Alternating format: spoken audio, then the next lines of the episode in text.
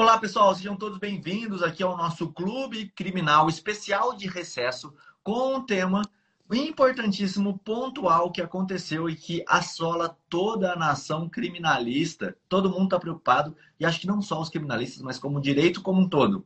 Então, hoje aqui no podcast, eu, Rodrigo Alvarez, defensor público há mais de 10 mil anos, nós temos o nosso mestre, Tiago Bunin, literalmente o mestre de todos nós aí, para poder dar uma aula sobre o que está acontecendo nesse caso, né? Quais são as medidas, o que está acontecendo nesse momento histórico aí para o direito criminal. Nós vamos ter aqui também João Ricardo Batista e a nossa convidada de hoje é a doutora Tatiana, que ela é advogada do Marcelo, tá? Do vocalista da banda Kiss. Então ela tá por dentro dos bastidores também o que aconteceu ali. Estão dizendo que o Fux cancelou o João. O Fux caçou o direito do João de falar. Vamos passar a palavra vai... primeiro ao João Ricardo Batista e depois. Fux vai suspender a nossa live. Fala, João. Olá, olá, muito bom dia, boa tarde, boa noite, boa madrugada para todos vocês que nos escutam ou nos assistem na gravação ao vivo do nosso podcast Clube Criminal. Se tudo der certo, se o STF não cancelar o nosso direito de manifestação aqui, se uma ditadura não for imposta, se ainda nós estiver, tivermos algum resquício de segurança jurídica, nós conseguiremos chegar ao final desse podcast São e Salvos. Muito obrigado pela presença de todos. Hoje nós teremos a presença ilustre da doutora Tati Borsa. Acabei de falar com ela no telefone. Em instantes, ela está entrando aqui para a gente fazer mais esse episódio e conversar sobre essa decisão tão controvertida que tem assolado todos os criminalistas e aqueles que amam o direito e fazem dele só a regra de parte e fé. Cara, ontem à noite, estava conversando eu, o João, a Tati aqui também, né, ao vivo, e eu até falei no meu post, né? Era uma mistura assim de um sentimento de tristeza.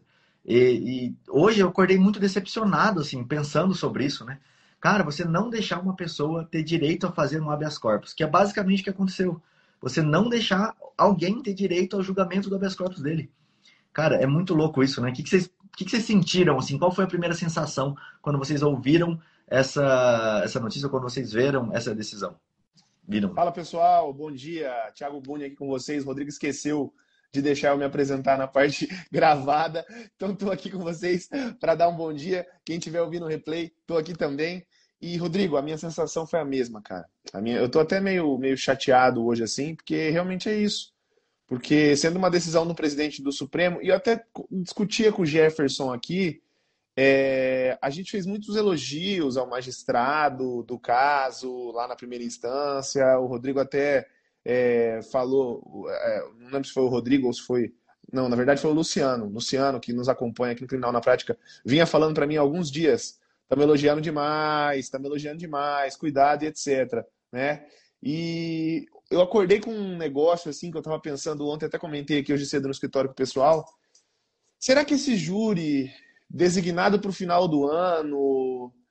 Já não foi uma coisa assim articulosamente pensada, porque o grande problema é o Jader entrou com um agravo regimental hoje. Eu vi que o Bruno também. O Jader, que é o advogado do Kiko, o Bruno, que é o advogado é, do Mauro, mas esse agravo regimental não vai ser julgado, porque o agravo regimental vai para o relator para fazer um juízo de retratação, que o Fux não vai fazer, porque ele já duas vezes decidiu dessa forma, e depois seria julgado em colegiado. A, primeira, a próxima sessão colegiada presencial, e eu acho que o Fux vai pedir destaque para julgar presencial isso, né? quando um dos ministros pede destaque, o caso tem que ser julgado presencial.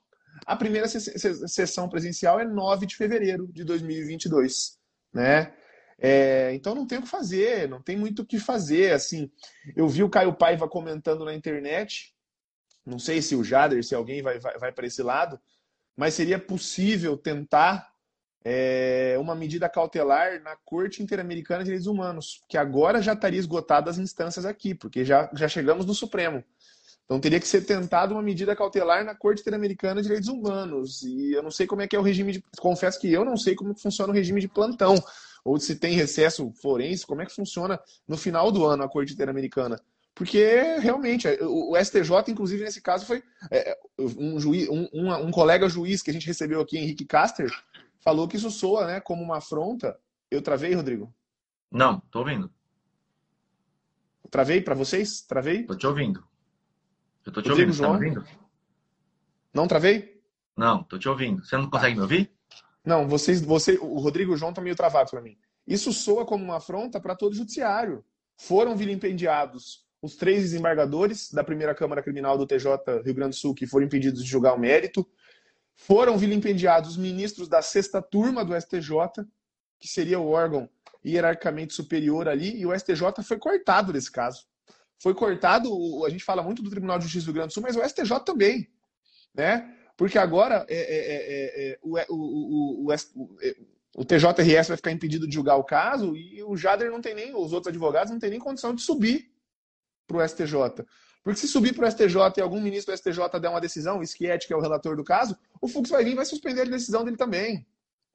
Né? Esse caso só vai ter algum fim quando for decidido pelo plenário do Supremo Tribunal Federal. Né? O, o Thiago, é, é a minha visão. Salvo melhor juízo, foi, foi impetrado um HC pelo Dr. Bruno agora, é, pela parte da manhã ou ontem à noite, foi impetrado um HC para o STF. Eu não sei exatamente, não tenho certeza, mas salvo melhor juízo, foi impetrado, inclusive é, pode haver uma, uma chance aí, não sei, né? Contra o ministro Fux, difícil, mas enfim, é o que aconteceu.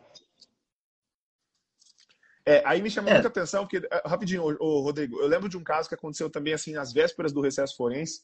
Estudo muito habeas corpus, estudo muito as cortes superiores. E eu me lembro do caso do Maluf, não sei se vocês lembram. O caso do Paulo Maluf foi assim, no final do ano, 18 de dezembro, o Edson Fachin mandou cumprir a pena dele. Mas era um caso de ação de competência originária, tramitou todo o caso do Maluf no Supremo Tribunal Federal, pelo entendimento que a corte tinha na época. A condenação veio final com embargos infringentes em, sei lá, dia 13 de dezembro. E aí, no dia 18 de dezembro, o Edson Fachin, que era o último dia forense, acho, naquela época, determinou o cumprimento da pena. E ele foi preso. E aí a defesa entrou com HC, só que o HC vai para o presidente, né? A gente sabe que quando você endereça o HC, ele vai para o presidente. É da presidência que é feita a redistribuição. E nos tribunais superiores isso é ainda mais claro, porque nos tribunais superiores ele passa pelo gabinete da presidência numa triagem, né? Nos tribunais de justiça e TRFs não passa mas nos tribunais superiores passa. Então esse HC vai passar na mão do Fux. E eu nem sei o que, o Fux é capaz de fazer na hora que esse HC passar na mão dele, João. Eu acho que ele pode até nem dar seguimento ao processamento do HC. Ô, né? Tiago, e tem que lembrar o seguinte: uma coisa é o agravo regimental no processo de suspensão de liminar, outra coisa é um HC direto. Então eu acho que foi ingressado com as duas coisas. O doutor Bruno entrou tanto com o agravo regimental é, mas isso que eu tô te falando. de suspensão, é, o que eu estou falando é que o HC, vai, o HC no Supremo ele é endereçado ao presidente. Todo HC é endereçado, vai todo HC dele. é endereçado ao presidente. E ele vai passar na mão do Fux. Então eu não sei o que, que o Fux faria aí. Fala, Rodrigo. Então, mas o que eu estou querendo lembrar é o seguinte: o HC que originou tudo isso é um HC do Jader, é um HC do Kiko. Ele não é um HC do resto. O resto foi estendido.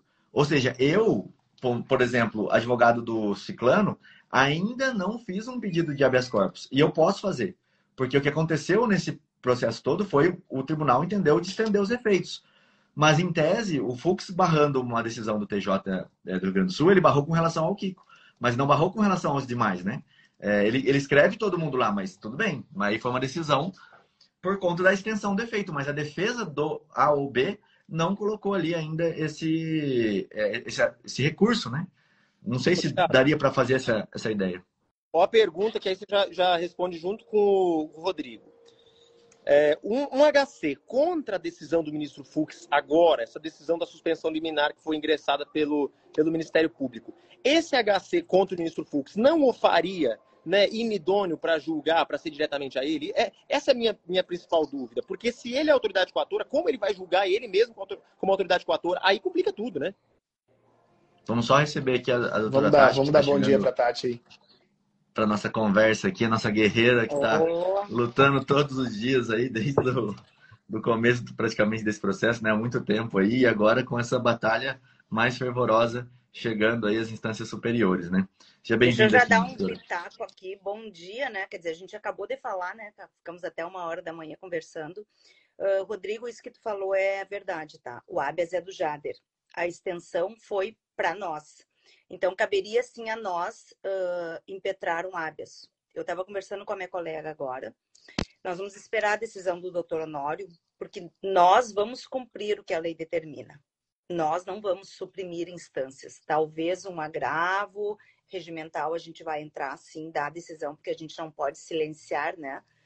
Mas a gente vai esperar porque a gente tem certeza respeitando a nossa primeira Câmara, como eu falei, doutor Martinez, doutor Jaime e agora o doutor Honório, que vai dar o voto, espere. Não acabou aqui. Esperem porque vem. Eu conheço o doutor Honório. Esperem porque algo novo vai acontecer. E hoje ainda. Vai ser tão legal isso, vai ser um alento, assim, se acontecer algo que alguém falar, Fux, não é só você que brinca. Tem outras pessoas, tem que respeitar a regra do jogo. Fuxi. É.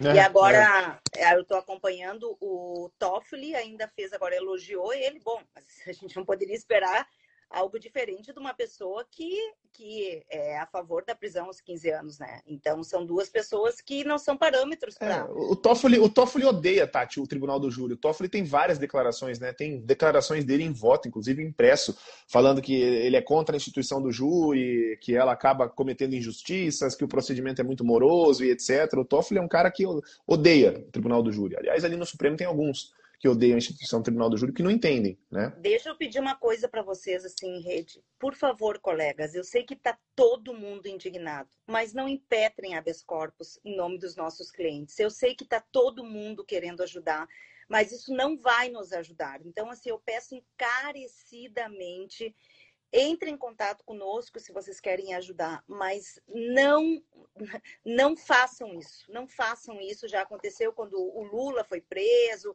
sabe que entraram isso aí no fim um, não nos ajuda. Eu sei que está todo mundo indignado, não é o Brasil. O Brasil nem se fala, a gente está sendo vergonha nacional, mundial, não é nacional, mundial. Eu sei que está todo mundo querendo ajudar, mas assim, ó, deixem que nós, advogados das defesas, façamos isso, eu peço encarecidamente. É, e aí eu quero até compartilhar, Tati, é, eu tenho muito contato com, com, com, próximo com o Jader, porque fiz mestrado na PUC do Grande do Sul, onde ele é. Sou aqui de Campo Grande, igual o João e o, e o Rodrigo, mas fiz mestrado aí na PUC RS, onde ele é professor.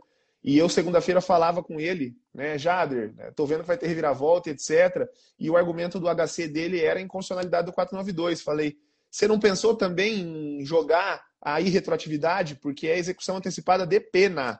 Se é execução antecipada de pena, é norma penal, não retroage por causa da KISC de 2003, uma norma do pacote anticrime que só teve vigência a partir de 23 de janeiro de 2020. De 2020. Aí ele falou, Thiago, é um ótimo argumento. Talvez é até melhor que a inconstitucionalidade, que é muito bola dividida. Só que eu conhecia a posição da primeira Câmara do Tribunal de Justiça do Grande Sul e já tinha precedentes deles pela não aplicação do 492 por inconstitucionalidade. Então eu não quis entrar na bola dividida de retroagir ou não. Falei, olha aí, né? esse é o perigo, Tati, estou dizendo só isso. Esse é o perigo de alguém eventualmente querer impetrar um HC, querer entrar no meio, porque vocês estão no caso, conhecem os bastidores, sabem o que está acontecendo aí, estão indo despachar com os desembargadores, eventualmente estão em contato com o gabinete do ministro do Supremo também. Então, assim, é algo muito arriscado torna o caso mais nebuloso, né? suja mais ainda a análise do caso. Então, deixa os advogados trabalhar. Acho que a gente tem que ajudar dessa forma, né? É, Trazendo todo mundo para o debate. É a mesma coisa assim, ó. O habeas é do Jader. Eu não me acho no direito de interferir no habeas dele, porque é dele, é méritos do Jader. E nós somos extensão.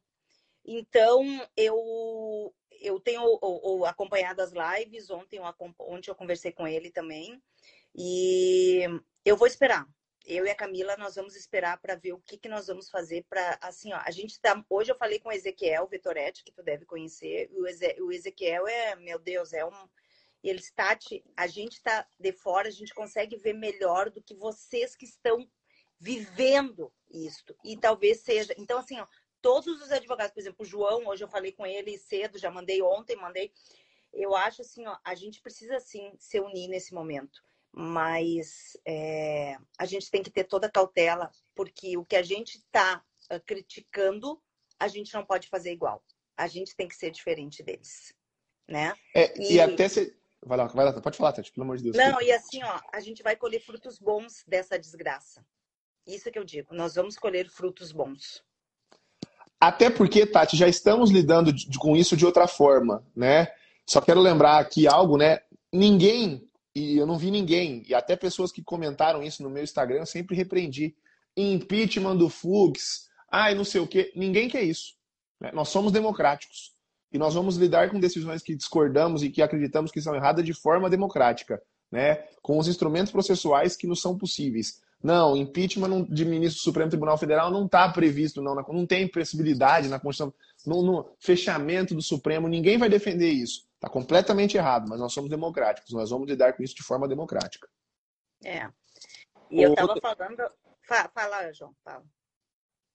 Não, eu queria só atentar o pessoal que, assim, a impressão que eu tive, inclusive lendo as, os HCs que foram impetrados, uma coisa que me chamou muita atenção foi um argumento do Dr. Bruno sobre um eventual e possível tribunal de exceção que estaria sendo criado. E aí ele ataca veementemente, falando né, do artigo 5 inciso 37 da Constituição Federal, no sentido de que o STF estaria sendo, o STJ estaria sendo superado de uma maneira subvertida, sendo o presidente do, do STF STF, voto vencido nessa discussão do artigo 492. Então, isso está pendente. Galera que não sabe ainda do, do, que se trata, dá uma pesquisada aí. É a DIN 6735, que diz sobre a execução antecipada da execução da pena. Então, a, a gente vê aí que até questões constitucionais estão sendo abordadas num eventual e possível tribunal de exceção. É, eu, eu digo para vocês assim, eu faço bastante execução, bastante mesmo, bastante, gosto da execução.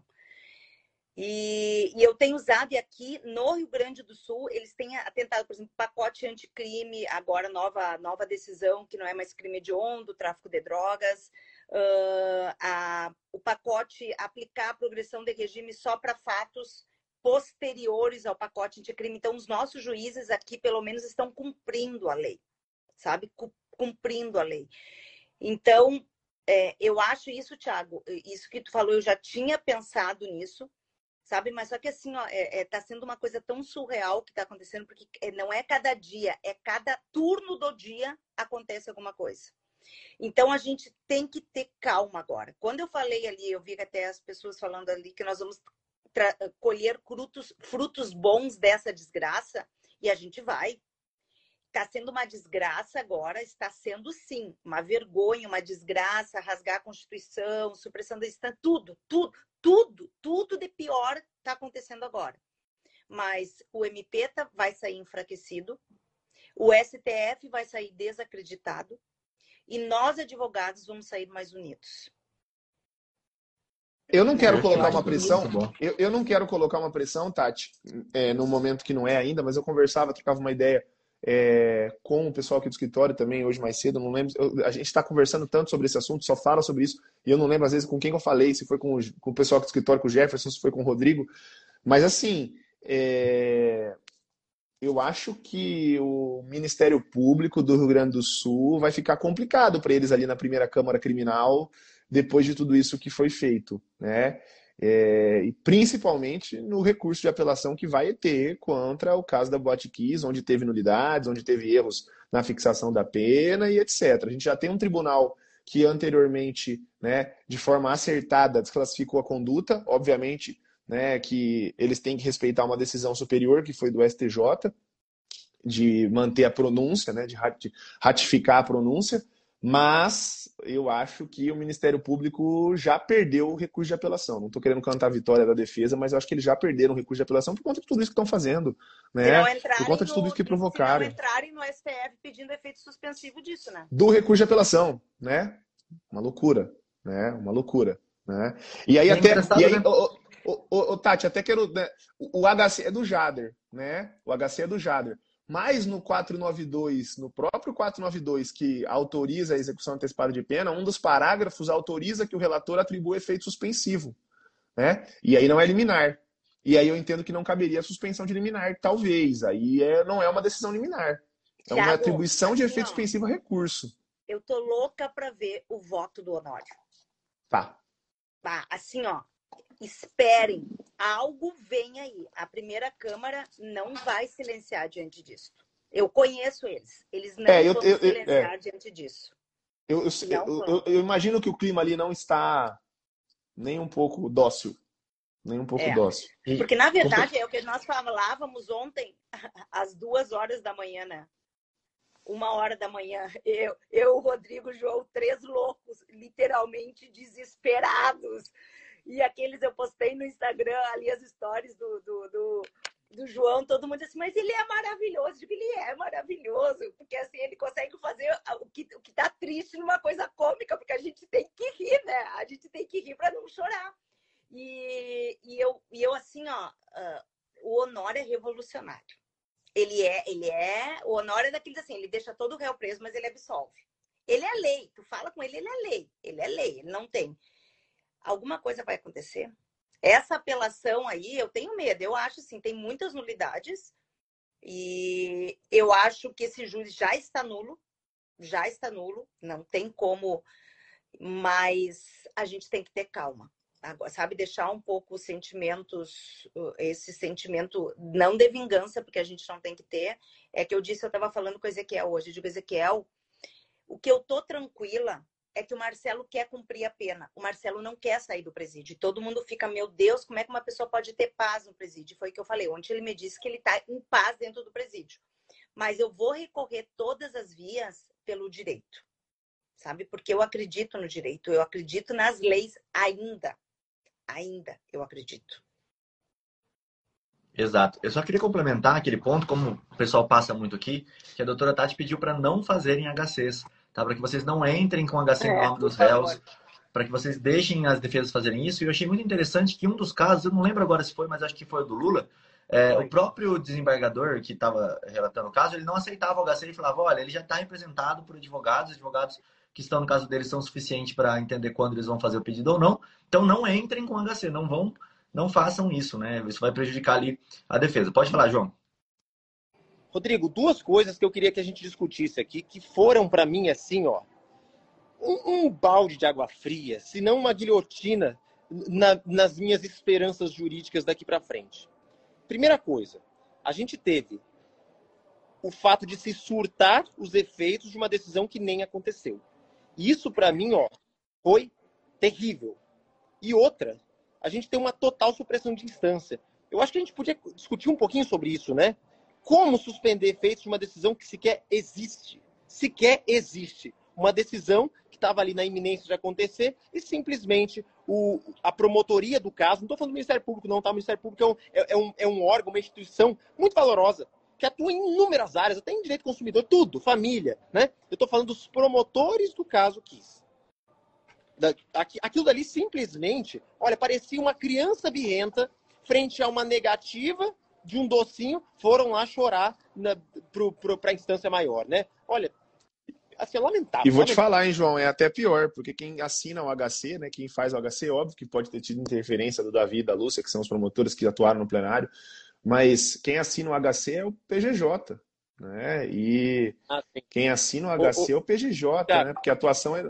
Ah. Desculpa, só me confundi aqui. Ó. O primeiro aspecto seria esse, tá? O segundo aspecto foi a limitação da decisão. Tá? O primeiro é julgar algo que não existe, uma decisão que não existe. E o segundo é, pode julgar, desde que negue. Pode julgar desde que negue. Como assim? Pode julgar só se for do jeito que eu julgaria. Aí, aí, o Rodrigo até aí não tem mais né? decisão. Aí o Rodrigo é até brincou o dono da bola. Não, isso aí lembra o dono da bola, né? O dono da bola, ou o dono do joguinho de tabuleiro, né? Minha mãe fala quando eu era criança e estava jogando joguinho de tabuleiro com meus amigos e começava a perder, eu batia no tabuleiro, assim, né? Foi o que o Fux fez. Só que eu fazia isso quando eu tinha 5 anos de idade, né? Eu percebia que eu estava perdendo e aí eu batia no tabuleiro. O que ele fez. Né? E só, só uma colocação. Esse HC, o PGJ assumindo a, esse caso, sem estar em férias o outro promotor, a gente poderia entrar até e falar sobre um princípio do promotor natural, porque é. por duas vezes parece que já foi violado, né? Tipo, já tiraram do promotor, você está criando um é tribunal de instância, você está criando um é... tribunal de sessão. É que o, eles têm ali, na, na, acho que no organograma deles interno, acho que quem atua mesmo no, no, no, nos tribunais superiores é o PGJ e uns promotores que são nomeados para isso. Quem assina é o PGJ e os promotores. É, tanto, é, os pro... tanto é que as é. sustentações orais no STJ. tempo foi, é. foi o Fabiano e, uhum. e agora foi o Marcelo. Mas eu vou dizer uma coisa para vocês. Desculpe eu estar falando isso, mas foi tudo combinado. Porque assim, ó, é impossível, eles entraram com isso, eu acho que era seis, sete horas da tarde. Nós estávamos fazendo, eu estava fazendo minha última live ali e já teve decisão. Quando isso? Como isso? Como isso? Eu agora, sabe o que, que eu vou fazer? Eu tenho um habeas que foi indeferida, que foi indeferido a liminar. Eu vou entrar no STF. É. Eu vou entrar direto. É. E vai cair nele. Vai cair nele. Eu vou entrar direto. Vou Era isso que a gente falava ontem, né? A gente falava isso ontem. O pessoal que tem um habeas corpus aí do seu caso, não do caso deles, né? Que tiver indeferimento de eliminar, por que, que não subir agora para o STF, já que criou esse precedente, esse, esse, essa abertura? Mas era uma suspensão de liminar, eu não, não sei se vai dar para encaixar algo assim. Mas o Thiago falava que essa suspensão de liminar já tinha acontecido antes, mas agora essa suspensão de julgamento de mérito, cara, é, simplesmente tirou o direito da pessoa ter habeas corpus. Não pode São duas coisas que parece que estava errado pra gente, né, Rodrigo, que a gente discutiu. Primeiro, a suspensão de liminar, e ontem eu conversava com, com um cara que eu respeito muito, né? ele é processualista, mas é da área do processo civil, ele é assessor é, no Tribunal de Justiça aqui do Mato Grosso do Sul, e ele falava, Tiago, para a gente que é do processo civil, é muito claro que essa suspensão de liminar seria cabível no STJ, se eles quisessem. Porque a discussão era em torno do 492. Soberania dos vereditos foi um véu que jogaram por cima para fazer uma cortina de, fuma de fumaça. Mas não se discutia a soberania dos vereditos para prender eles. Né? Soberania dos vereditos é dos jurados, quem manda prender a decisão é do juiz togado. Então o que se discutia é o 492. Né? É, então, esse é o primeiro erro né, que tem na suspensão de liminar. Não era para o STJ. Agora, na hora que ele vem numa suspensão de liminar e suspende julgamento de mérito, pô, o, o, o eu, a, todo mundo tem que estudar mais agora, eu acho, sobre a suspensão de liminar, porque a gente, a gente pode estar tá falando alguma coisa muito errada. Mas eu acho que, pelo próprio nome, suspensão de liminar não suspende o julgamento de uma ação constitucional como habeas corpus. Isso aí é. Né, o Rodrigo muito bem lembrou, a última vez que o habeas corpus foi suspenso foi no AI-5. É, foi a última vez que o habeas corpus foi suspenso. Dias, né? Três dias de diferença da data. O AI-5 foi dia 13 de dezembro. E a suspensão foi dia 16. Coincidências do destino aí. O... Mas o que eu acho mais grave, o que eu acho mais grave disso tudo é que com essa decisão se limitou o direito da pessoa a ter o habeas corpus. E isso é o mais grave de tudo. Não foi um, olha, eu neguei a liminar e agora eu vou decidir o mérito. Você não pode decidir o mérito, porque não foi julgado o mérito ainda. Se tivesse esperado, né, o caminho natural, já teria saído a decisão de mérito desse HC, na decisão de mérito desse HC, faria o eventual recurso para tentar é, retirar a, a, ideia que tivesse. Se tivesse que ser no STF, sim, porque aí ele definiu o mérito. Agora, numa liminar, você depois falar, olha, agora, porque eu não julguei ainda aqui, vai ficar até dia 9 de, de, de janeiro o negócio para julgar de novo. Quando que volta, Thiago? 9 de fevereiro ou janeiro? A primeira sessão presencial é 9 de fevereiro, né? Eles voltam a trabalhar é, o STJ e o STF não seguem 20 a 20, tem umas portarias diferentes, eles voltam só em fevereiro mesmo. 31 de janeiro, 30 de janeiro. É. Olha que absurdo. É, Imagina é só de plantão. Aí, aí queria plantar uma outra sementinha aqui, né? É plantão. Eu estava tentando procurar isso aqui, mas não consegui ver. O plantão é dividido em duas partes, né? Uma parte com o presidente e outra parte com a vice. Uhum, né? Uhum. É, então, assim, eu não sei se o plantão do Supremo nessa primeira parte é a Rosa Weber, porque se fosse a Rosa Weber, cabe um HC e iria para. Aí sim iria para ela. E ela, nas ADCs 43, 44, 54 da execução antecipada de pena, diferentemente do Fux, ela votou contra a execução antecipada de pena. Né? Eu acho que ela já tem voto concordante com alguém é, também contrário ao 492. Né? A, tá, a execução imediata no júri, então. Vamos, vamos pensar. O João queria falar, mas só vamos me ajudem a pensar. Se for indeferido agora, tá? Não foi conhecida a ordem. A gente pode entrar, até porque foi extensão, eu posso entrar eu vou entrar no STJ. Eu ganho a liminar do STJ. E daí? Aí eles vão ter que entrar durante o plantão judiciário com suspensão de liminar. Aí sabe qual é o negócio? Eu acho que não é matéria de recesso forense. Tem que olhar nas portarias de recesso. Mas eu acho que não é matéria de recesso forense, suspensão de liminar. Mas como é que vai ser essa decisão? Porque depende da decisão do TJ do Rio Grande do Sul agora. Porque ele vai falar o quê? Tipo, eu paro o meu julgamento no meio porque eu não posso decidir? Julgar prejudicado. Acho que ele, talvez o, o, dispositivo seja julga-se prejudicado em razão da decisão do ministro Luiz Fux. Já tem dois né? votos. Antes da decisão dele, já tem dois votos favoráveis. O MP escreve isso na peça. Olha, já tem dois votos favoráveis, eu vou perder, então eu quero que você suspenda essa decisão, já que eu não vou ganhar. É, é foi isso, tá escrito isso na peça, não estou inventando, tá, tá escrito olha lá. Só, aí, agora tu falou outra coisa. Nós, advogados, não tivemos acesso. Isso tudo é especulação que a gente tem dois votos favoráveis. Como é que eles sabem que a gente tem dois votos favoráveis? Se isso não está público. Está entendendo? Então, assim, ó, tem muita coisa aí que nós, advogados do caso Kiss, a gente não está sabendo. A gente está sabendo o que a gente ouve na imprensa. Como que Será que tem um grupo de Telegram aí rolando? Será que tem um grupo de Telegram aí rolando? Oh, não fala coisa que você não sabe, hein? Não, por isso que eu não falei que tem. Por isso que eu perguntei. Se alguém souber, se alguém souber, responde é, aí. Por isso que eu perguntei será. Um grupo é nosso. Um grupo nosso. Do... Eu, irônico, será. eu disse será. Irônico, é o campo de Brasil, cara. Então, olha só, porque ele escreve isso, tá? Tá na, na manifestação do própria decisão do Fux.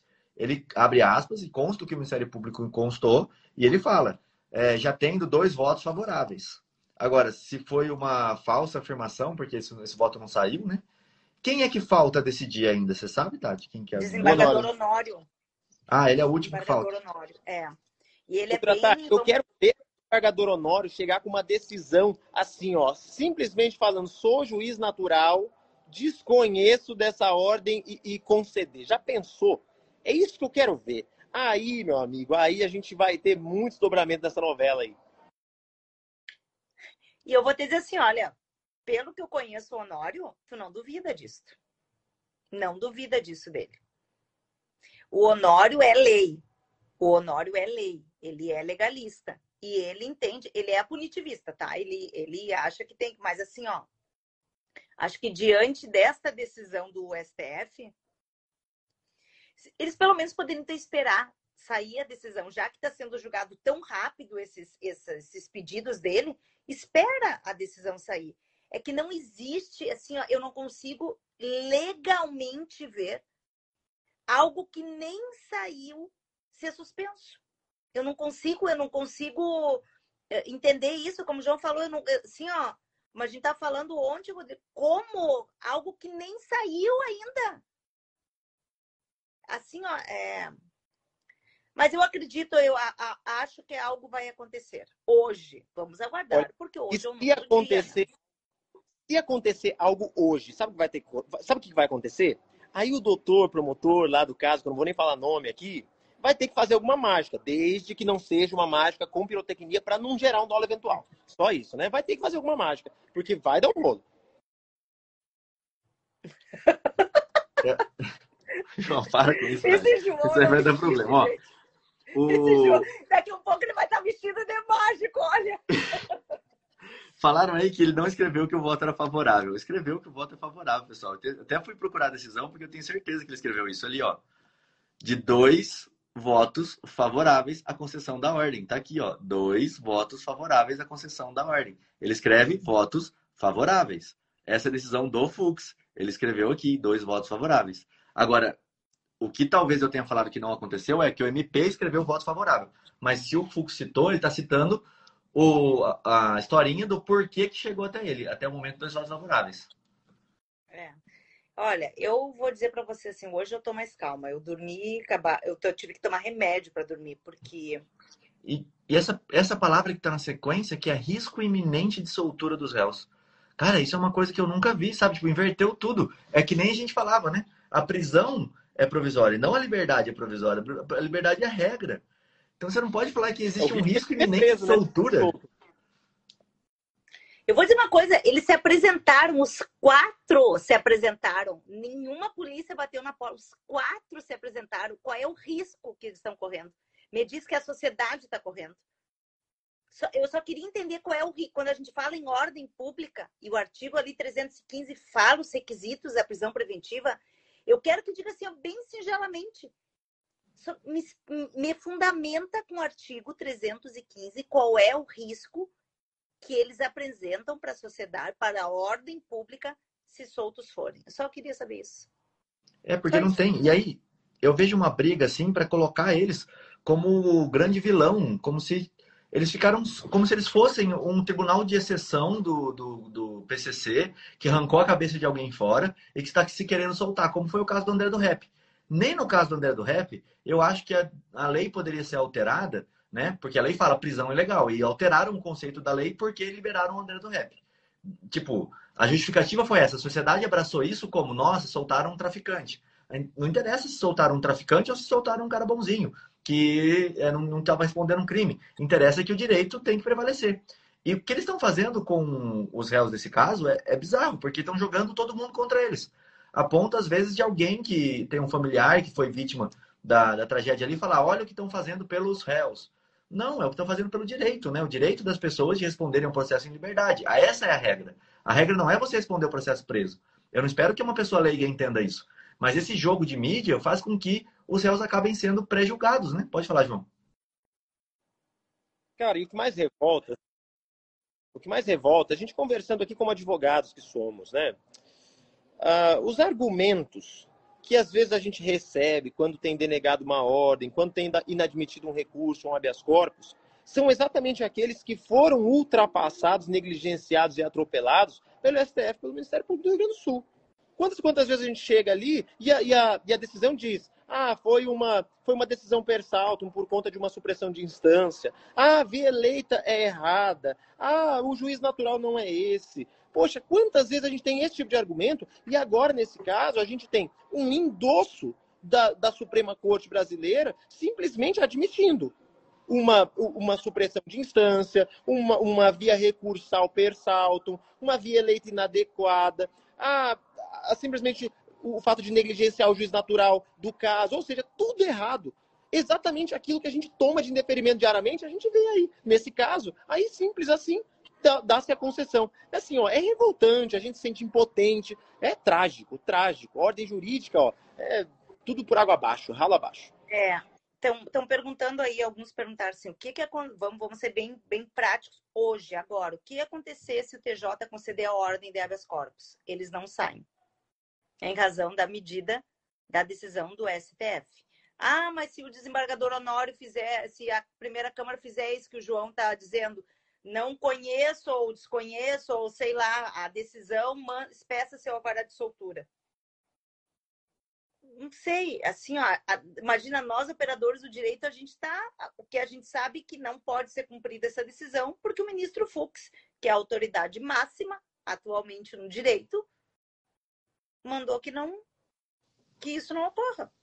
Olha uma possibilidade que seria interessante, né? Eles é, concederem a ordem, mas não o, o alvará de soltura, tendo em vista que está suspenso essa discussão, mas entrar naquela tese do Tiago e falar o seguinte, olha, como a alteração legislativa aconteceu lá é, agora e o crime foi lá atrás, não posso aplicar porque é direito material. Sendo assim, concedo a ordem de ofício para entender que, como a, o artigo é posterior ao fato, não tem como se aplicar. Então, tipo, ele Ó, É uma saída, viu, Rodrigo? Porque não é um argumento que o Fux enfrenta na suspensão de liminar. Então, teoricamente. É, mas o que, que acontece? Em sede de execução penal, não cabe habeas corpus cabe agravo em execução.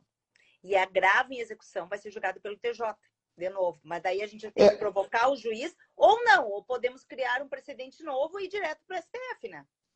É, mas eu entendo Pode. que como aí é execução antecipada de pena, ô, Tati, não tem, não tem ainda guia de recolhimento, não tem trânsito em julgado, não tem processo de execução, eu entendo que o HC poderia Eles servir como... Com e outra... de execução formado, Thiago a gestão e outra, e eles poderiam, mas eventualmente poderia conceder ordem de ofício, né? Foi muito rápido tudo isso, né? Que processo até, rápido. Assim, Dia de execução eu até, É, eu até assim, não queria falar isso, mas vou falar assim.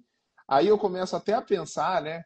Por que, que o júri foi designado no final do ano? Ah, né? Óbvio que é primeiro de, começou lá em 1 de dezembro, mas sabia-se que seria um júri que duraria né, pelo menos duas semanas, pelo menos dez dias, né? Eventualmente, num caso de condenação, sabia-se que as penas poderiam ultrapassar, né, chegar nesse patamar de 15 anos. Eu já começo assim a pensar, porque assim, aqui, aqui no nosso estado é muito comum deflagrarem-se operação né, ao apagar das luzes do recesso forense. Isso acontecia muito, né? Deu uma. Nos últimos dois anos eu não me lembro de ter, mas eu lembro de ter passado, sei lá, 2016, 2017, 2018, trabalhando sempre no recesso por operações que eram deflagradas depois do dia 5, 10 de dezembro. Né? Então eu já começo a pensar que não sei se não teve uma estratégia aqui, se isso aqui não foi. Eu já fico assim.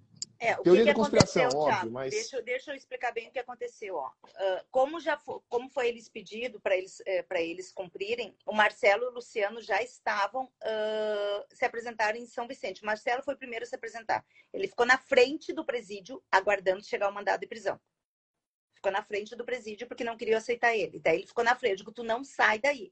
Ele ficou na frente do presídio até chegar o mandado de prisão dentro do carro com o pai dele. Bem tranquilo. Daí, quando o juiz da execução, o doutor, o doutor Lousada, que foi o juiz, que é o juiz natural, que é lá de Santa Maria, ele está substituindo na execução, uh, expediu, foi expedido de imediato o formado as peças, o Rodrigo da primeira vara do júri. Daí eu pedi manda direto para Santa Maria, porque é, é a comarca uh, competente ali dos, da, da, da cidade onde o Marcelo está, manda direto para Santa Maria. Então, o do Mauro e do Elisandro estão aqui em Porto Alegre, na VEC de Porto Alegre, você chama de VEP, eu acho, várias execuções penais. E o do Luciano e do, e do Marcelo já foi formado, o seu já está formado.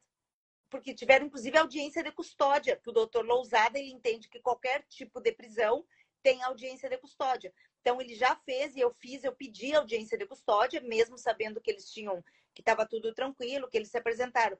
Mas assim, ó, foi de um dia, foi deu assim, ó, o expedir foi expediram de noite, de tarde o seu já estava formado, processo de execução. Já estava formado. É, não, esse muito processo rápido. assim, ó, está sendo muito rápido, muito rápido.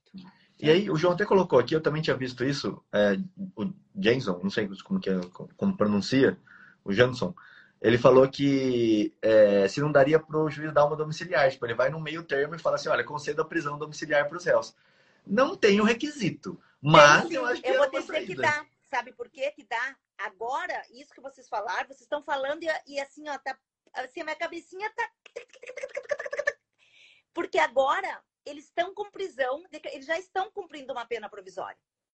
O Marcelo tem muitos problemas de saúde em razão da Covid e em razão da KISS.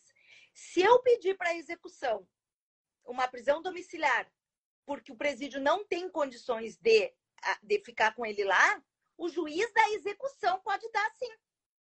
Pode dar sim, viu? Agora vocês estão falando com vocês, eu estou aqui matutando. O é, não esbarra. Agora, não, não agora, agora eles estão na execução. Eles estão, claro que tem, paralelamente está correndo. É, não esbarra, não, não esbarra, falei... não esbarra na, na, decisão do Fux. Não esbarra, claro, porque agora é execução. Tá? Muito obrigada, colegas. Muito obrigada. Live eu até podia encerrar aqui agora, ó. Perfeito isso. Perfeito. Eu até estou procurando aqui se tem alguma coisa na recomendação 62, porque eu não lembro. Tem. Se tem ou não na recomendação 62 falando que é, pode se cumprir prisão domiciliar, no caso, na, na, execução penal, por conta da Covid. Se ele teve Covid recentemente, né? E tá com pulmão. Ele teve, tá mal. E assim, ó, e ele tem uns exames bem sérios. Isso, doutor Lousada, pode dar para ele domiciliar e a domiciliar conta como pena. Sim. Ah, olha, olha que interessante isso. E ele está cumprindo olha, pena. Muito tese bem. Subcriminal, olha, criminal na prática. Muito bom, hein? É, mas é por isso que eu digo, eu acho que isso que é louvável, sabe? A gente tem que conversar porque eu, eu, a, olha, vocês estão falando, eu já estou aqui, ó. Eu vou falar com o Marcelo na terça-feira, vou fazer uma live Doutora, da frente do presídio. Quem acha que é só o doutor que faz mágica, a defesa também às vezes faz mágica. É, vamos ver se tá certo, vamos ver se tá certo. Faz, faz. É. E, é. e e assim, é, também eu penso, viu, Ju, que é bastante interessante a questão do, da irretroatividade, porque a irretroatividade não esbarra na decisão do Fux. Não é algo que foi é, é, é decidido pelo Fux ainda. E então, cabe questão... ao juiz da execução, né, Thiago? Não cabe mais Caberia para o juiz de execução também, viu, Tati? Então, assim, são dois pedidos que podem ser feitos ao juiz de execução. Olha, esse 492 não retroage e se achar que retroage, esse réu tem direito à prisão domiciliar. Então, é bastante Ô, Thiago, interessante. nisso, muita gente vindo aqui, dá uma pinceladinha, você que é o nosso professor, sobre a irretroatibilidade de, de, de norma processual com efeitos materiais, efeitos penais, que é importante para que a gente tenha, em consenso geral aqui, uma noção sobre isso, sobre a, sobre a irretroatibilidade de, de, normas, de normas processuais que têm efeitos materiais. É, a gente chama né, de norma mista ou norma híbrida nesses casos aí, né? Por quê? Porque ela está prevista no Código de Processo Penal, mas em que pese prevista no Código de Processo Penal, até pedi para o Rodrigo colocar na tela esses dias aí, mas vou eu colocar aqui agora, né? Quando ele fala da execução é, imediata de pena, ele fala lá, vou determinar a execução provisória das penas. Então, é pena, não é prisão preventiva. Tanto que a Tati falou, já foi formado o processo de execução penal, já está no seu. Se é pena, mesmo previsto lá no CPP, aplica-se o segundo do Código Penal, né? Que fala que ninguém pode ser punido por fato que lei posterior deixe considerar crime, etc. Que a lei posterior, que de qualquer forma favorecer o réu, né? Princípio da irretroatividade da lei penal né, prejudicial. Então, ela não pode prejudicar ele. A gente tem essa posição, é, é eu e o Guilherme, no livro sobre a lei anticrime, defendíamos essa posição, era uma posição que não tinha né, tanto, tanta gente falando na doutrina na época, e tem decisão de vários TJs. Vou mandar para a Tati depois tem decisão do TJ de Ceará, tem decisão do TJ do Paraná, tem decisão do TJ do Amapá, tem decisão do TJ de Minas Gerais, tem a decisão de alguns tribunais de justiça falando que não aplica o 492, não porque ele seria inconstitucional, né? sem entrar nessa discussão, mas porque ele não retroagiria. Né? Então, acho algo bastante interessante é, para esse caso. E deixa eu só explicar uma coisa que talvez as pessoas não estejam entendendo, né? Porque a gente fala tudo assim, parece. Nós somos os quatro louquinhos aqui, né? Porque a gente está falando e o povo está enlouquecido aí. Olhem só, quando o juiz ele, ele dá na sentença, espeça-se o PEC provisório, o Marcelo está em prisão, o Marcelo está em prisão preventiva, todos eles ainda, mas no instante que ele já está no cumprimento da pena, quem cuida da pena, da execução da pena dele, é o juiz. Então é bem como o Thiago está falando, né? Que o Rodrigo já está falando. No instante que eu, por exemplo, eu pedi, vou, eu, eu vou deixar, eu vou fazer agora de tarde, eu vou mandar a petição que eu vou, que, que eu vou fazer, vou mandar para vocês. No instante que o juiz da execução, o doutor Ulisses, que não é o doutor Orlando, alguém perdoa, é o doutor não, o doutor Orlando é o juiz que, ó, o doutor Orlando, ele só é o juiz do júri. O juiz do processo quis é o de Santa Maria, o doutor Ulisses. Tudo bem, foi desaforado para fazer o júri, tá? Mas o processo, o processo é de Santa Maria. Foi desaforado o processo para fazer o júri.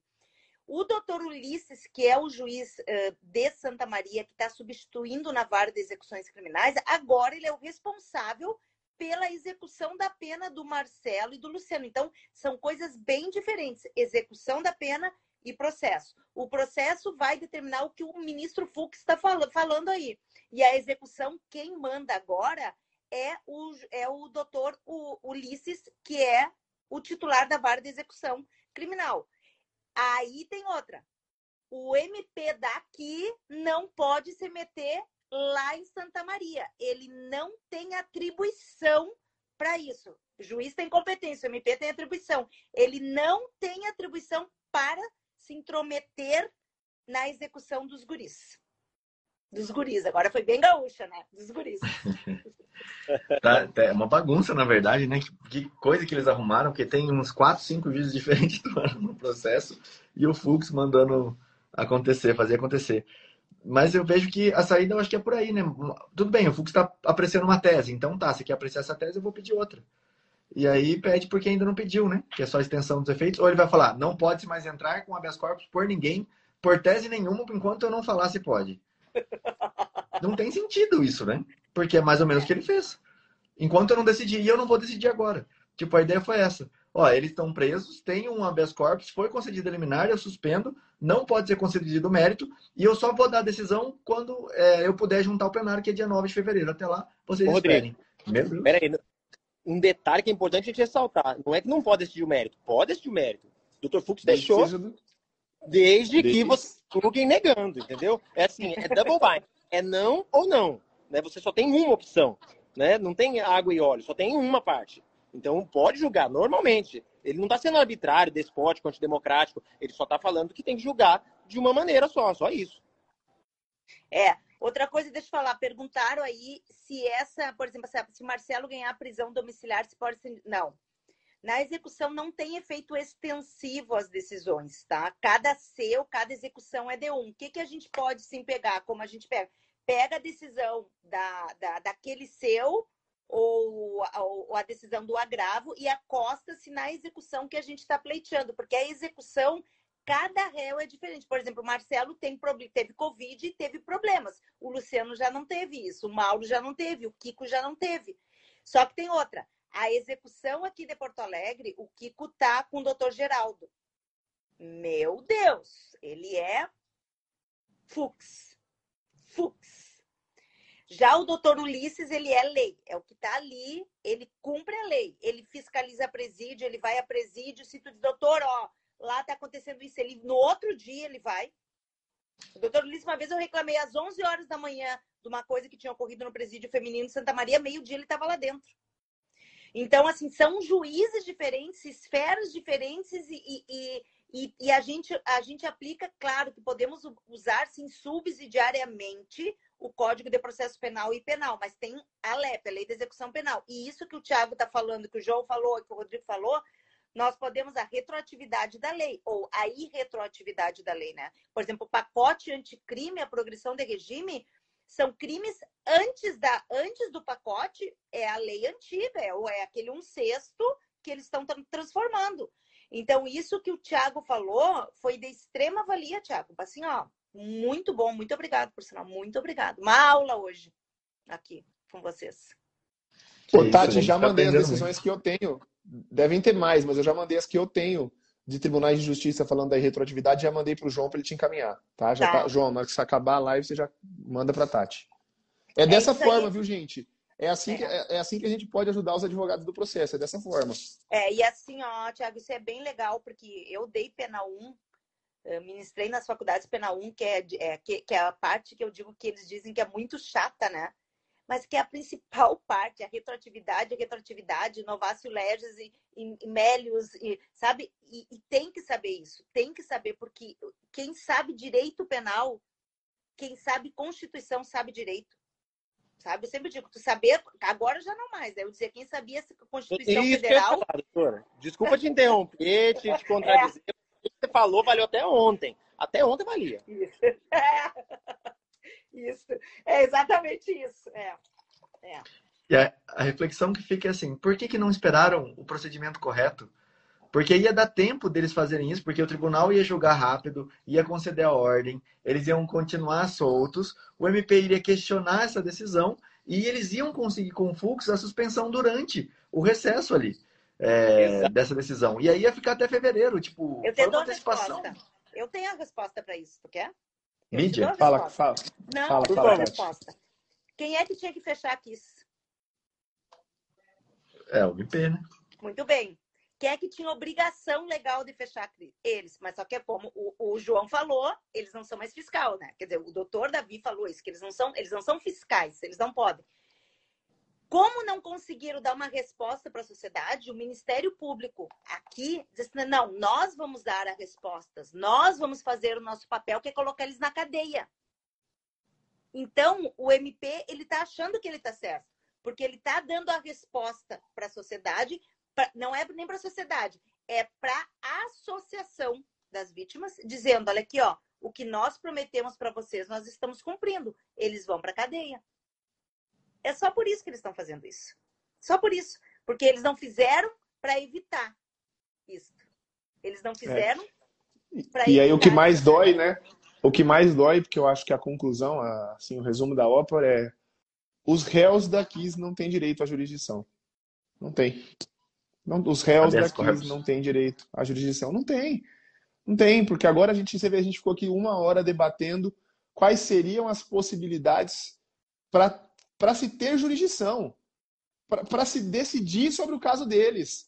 Porque o presidente desceu e foi lá embaixo né, do Supremo Tribunal Federal fazer o que não era para ele ter feito. O Rodrigo, a gente já está chegando a quase uma hora. É, não sei se a gente vai prosseguir, mas eu queria que quando fosse finalizar, a gente finalizasse com o seu quase poema que você fez ontem, porque você foi quase um, um eu gosto muito do Braulio, você foi quase um Braulio ontem no Eu Queria, e eu queria que você recitasse o seu problema, eu, o seu poema, eu queria. É quem né? me dera. Na hora que a gente fosse, na, na hora que a gente quem fosse finalizar. Dera, Rodrigo Alvarez Quem me dera.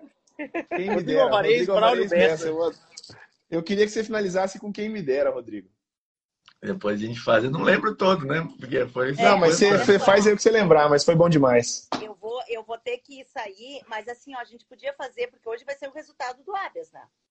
A gente podia entrar de noite para falar como é que saiu. Bora fazer de noite. Vamos ver. Vamos, vamos. E vamos Na ver, hora que sair, a gente entra ver. aqui. Claro, vamos fazer assim, ó, que nem nós entramos, vamos à meia-noite, porque a gente não tem que fazer, né? Então a gente vai meia-noite por aí, né? Porque eu, ontem era eu o Rodrigo, tu não tava, Tiago, mas eu, o João e o Rodrigo ontem pareciam. Uma hora da manhã. Assim, fora da casinha.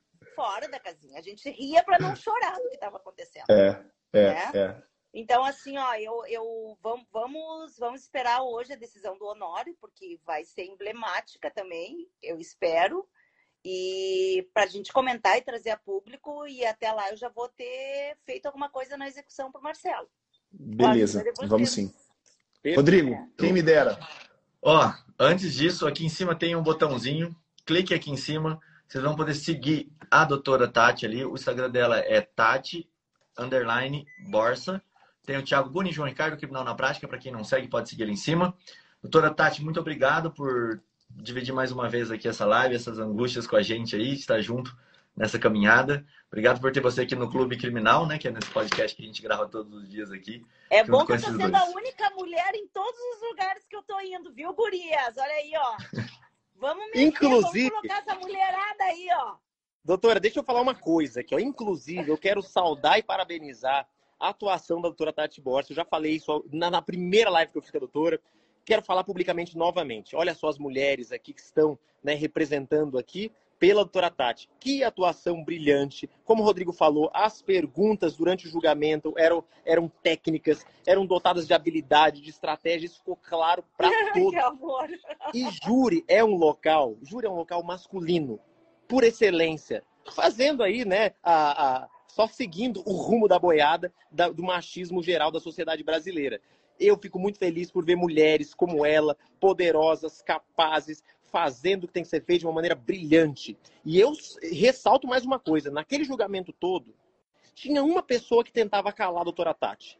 Tinha uma pessoa que ficava balbuciando nos cantos ali, atrapalhando aquela mulher falar. Doutora Tati falando, toda a sociedade e toda a sociedade jurídica também em silêncio, ouvindo ela, sustentando em alto bom som, e uma única mulher da promotoria tentando calá-la e tomou-lhe um coice bem dado, com toda a elegância que tem, que, que, tem a doutora Tati, pedindo, então, senhora, por favor, fique em silêncio e pare de atrapalhar o meu trabalho. Olha, aquilo foi fantástico, aquilo mostrou o poder que uma mulher tem na tribuna, ao sustentar aqueles valores e as suas verdades que estão lá, correr nas suas veias. Eu fiquei, assim, ó, impressionado e quero parabenizar publicamente a doutora Tati e sintam-se mulheres representadas por essa mulher.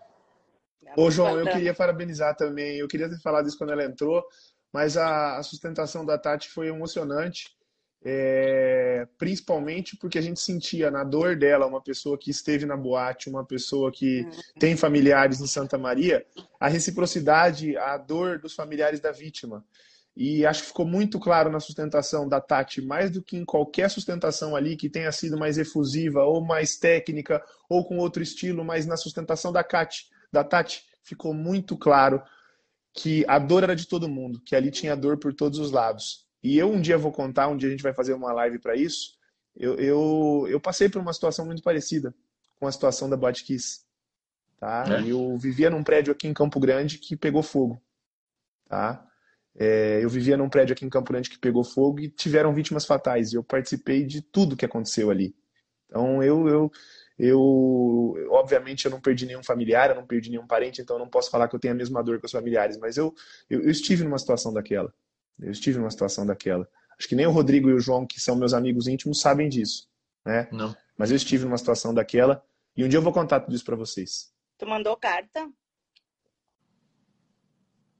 Um dia eu vou contar tudo isso para vocês. Ela perguntou, Rodrigo. Fazer... Você mandou eu, carta, eu, Thiago? Vou... Tu mandou, tu mandou carta, Thiago? É, não, não mandei. E o, o rapaz que o rapaz que foi responsável, o dono da residência onde começou o fogo também não mandou carta para nenhuma das vítimas fatais. Né? E não foi condenado por homicídio doloso. Não foi também condenado por homicídio doloso. Né? É. Chamava, Bom, o edifício chamava lembro, o, o, edifício chamava Leonardo da Vinci, aqui em Campo Grande, Mato Grosso do Sul. Se vocês botarem no Google, vocês conseguem ver isso. Eu Rodrigo, acaba vi, aí com o Eu sei qual é. é. Eu sei qual é, Tiago. Porque todas as, as desgraças eu, eu conheço antes do júri. É. Meu Deus. É. Foi o que a defensora faleceu, Tiago? Esse prédio? É, eu trabalhava com a Kátia, né? A Kátia uhum. foi minha primeira chefe, né? Então a Kátia, eu morava no mesmo prédio e a Kátia, que a defensora que faleceu, era minha, eu era estagiário dela quando o fato aconteceu. Meu Deus. É, coloque no mas um dia, mas um dia a gente faz, mas um dia a gente conversa sobre isso, que eu vou contar para vocês tudo. Show. Eu não lembro, cara, para fazer aqui, eu vou falar qualquer coisa, cara, não dá. Vou fazer o João fazer uma música. A ideia era quem me dera, né, que meus pedidos fossem julgados nessa velocidade, quem me dera que o rapaz que furtou o desodorante e demorou um ano para ser solto é, fosse julgado com essa velocidade, quem me dera que os direitos fossem respeitados, e aí. Era quem me dera que muitas situações fossem como tão rápidas e céleres como essa do Fux. A ideia do textinho era essa, mas depois vocês olhem, olhem lá, tem um Reels com isso. Ai, que legal. O João que é músico, o João vai fazer um, uma música. Vamos fazer uma música dessa, doutora Tati, por favor. Deixa suas últimas palavras aqui a esse povo que está sedento por justiça e que está indignado com essas situações subversivas ao direito que tem acontecido. É, eu, eu, antes de mais nada, assim, eu quero agradecer vocês porque hoje nós tivemos uma aula.